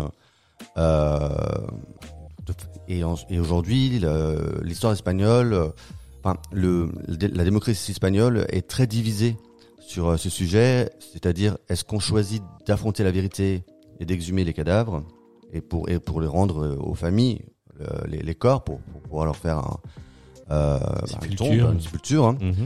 Et d'une autre partie, on est, euh, ben, on, on veut plutôt On cache cacher la- la, misère cache la sous le misère, tapis, exactement. Mhm. Et donc, on ne veut pas ouvrir ces sépultures. On ne veut pas ouvrir ces fausses communes, pardon. Et du coup, le personnage de, euh, de Penelope Cruz se bat pour ouvrir une fausse commune dans laquelle son grand-père euh, se trouverait. Et donc, elle va monter un dossier qui va prendre plusieurs années, a priori. Hein, c'est- très compliqué pour faire ouvrir ces fosses. Et donc, elle va, en, en parallèle de ce, de ce, qu'e- de ce qu'elle vit, donc, euh, ce, ce lourd secret qu'elle se, qu'elle se traîne, puisqu'il y a cette histoire d'échange d'enfants, elle va aussi devoir euh, affronter la, la vérité historique. Mais en fait, le, le à tes souhaits. Et Merci. en fait, le, euh, mais en fait, le, si tu veux, le, le film, il est entouré par euh, par, ce, par cette partie historique. C'est-à-dire qu'on commence 5 minutes sur la partie historique, on finit sur la partie historique, et au milieu, on a cette histoire de mer parallèle D'accord, ok. Mais ça s'imbrique très très mal. Enfin, moi je trouve que c'est très très lourd. C'est euh, c'est très lourd de sens. C'est euh, je, préfère le, le, le, le Almodovar mélodrame, mélodramatiste, je, je ne sais pas comment on dit, dire ça. euh, plutôt que le, le, le, le Almodovar historien. Ça, m- Ouais. ça m'intéresse moins. Alors moi, ça aurait pu m'intéresser, mais effectivement, comme tu le disais, c'est complètement éludé. Donc euh, tu- on en parle au début, donc cette volonté d'exhumation, tu as des, des victimes de la guerre civile. Très rapidement, on va se rendre compte, si on garde ça en mémoire, que c'est un peu une métaphore, parce qu'on veut exhumer aussi des secrets qui sont enfuis. Exhumer des secrets, c'est aussi s'assumer et s'affirmer euh, dans sa vie, dans son rôle, dans la société. Et au bout d'un moment, effectivement, on l'oublie parce que le cinéaste lui-même l'élude et ça réapparaît à la fin. Mais sauf que ça perd de toute sa valeur et de toute sa valeur dramaturgique. Et euh, ce qui plus est par ce plan final qui est Au secours. qui est, alors je vais être gentil, qui est très maladroit. Euh, mais euh, c'est ouais, c'est c'est vraiment triste de se dire que ce cinéaste-là, qui a voilà, qui nous a quand même souvent inspiré, qui est souvent très inspirant et très intelligent, a pu être à ce point maladroit dans dans dans dans sa manière de développer tu vois, une thématique politique d'exhumation du souvenir et de la responsabilité de chacun, la responsabilité civile et euh, historique, et qui, oui, qui pas développé pour au contraire, enfin, pour se retrouver au milieu du récit ben, sur une intrigue de telenovela au final, parce que je passe pas les grand chose non plus, mais euh, les, deux femmes vont, se rapprocher considérablement et euh, c'est convenu, c'est cousu de fil blanc, mais ça n'a pas d'intérêt. Et euh, c'est vraiment vraiment triste parce que moi pour le coup Penelope Cruz je la trouve très bien dans le film. J'ai eu entendu des avis assez divergents, je sais pas ce que toi t'en penses. Moi je trouve qu'elle est très bien. Alors euh, voilà, est-ce qu'elle mérite un prix? Peu importe parce que moi les prix d'interprétation c'est comme pour les pour les Oscars, je m'assois dessus. Je la trouve très très bien. Oui, pour, euh, pour préciser, elle avait le, euh, le prix au Festival de À- Venise. Donc c'est vrai, que le- ouais. c'est vrai que le film arrivait avec une, Avec une aura déjà. Oui, oui, il avait une ça. belle, une belle, une belle réputation. Mm. Donc c'est d'autant plus décevant de, de finalement découvrir que c'était un Almodovar très mineur. C'est ça, et, su- et surtout quand, comme tu disais, donc quand tu parlais de Samus, tu parlais d'elle, j'imagine, donc Penelope. Cruz. Donc c'est leur septième, ou je sais plus ce que j'ai noté, septième collaboration, donc où elle est en tête d'affiche. Donc effectivement, ils viennent avec cette réputation, cette aura, tu vois, de film Almodovar euh, plus que passionnant. Un sujet, parce que comme il est vendu, en fait, euh, moi je me, quand j'ai vu les, les, les premiers synopsis, euh, on, voilà, on met l'histoire, on met la grande histoire et l'intime. Au final, il n'y a rien qui tient. Alors, il y a le côté, c'est quand tu parlais des- du jeu sur les couleurs, il y a toujours un peu de ça. C'est moins baroque, c'est moins flamboyant, mais toujours, c'est sur les vêtements, sur les décors. Il y, a- toujours cette petite touche. Sauf que, eh, eh ben, elle est malgré tout très risible parce qu'elle ne sert pas un propos. Chez Almodovar, quand il est flamboyant dans ses costumes, dans sa direction artistique, ça sert le propos. et ça sublime en fait le récit. Là non. Donc euh, pour moi c'est ouais extrêmement décevant. C'est pour ça que je, moi je peux pas plus m'attarder dessus parce que j'ai pas grand chose à en dire parce que je suis sorti de la salle j'étais très euh, ouais plus que déçu. J'étais même triste et j'étais d'autant plus triste que ben, comme je disais tout à l'heure en préambule, c'était l'occasion pour toi et moi, de parler d'un film d'Almodovar. Et euh, je me suis dit, merde, on aurait peut-être mieux fait de parler de Tout sur ma mère, tu vois, que, que de celui-là. Mais vas-y, dis-nous si tu as encore noté des trucs qui qui t'ont parlé. Non, après je suis tout à fait d'accord. Après le bon, pour assurer tout n'est largement pas acheté non plus. Ça reste quand même un, film qui se regarde bien. Euh, il sait, euh, il sait comme jamais euh, valoriser ses actrices. hein. Il a un superbe, un superbe duo d'actrices. hein. C'est un, très bon metteur, euh, directeur d'acteurs. Mais à côté de ça, c'est vrai que en termes, tu parlais des couleurs, tout ça. euh, Enfin, disons que la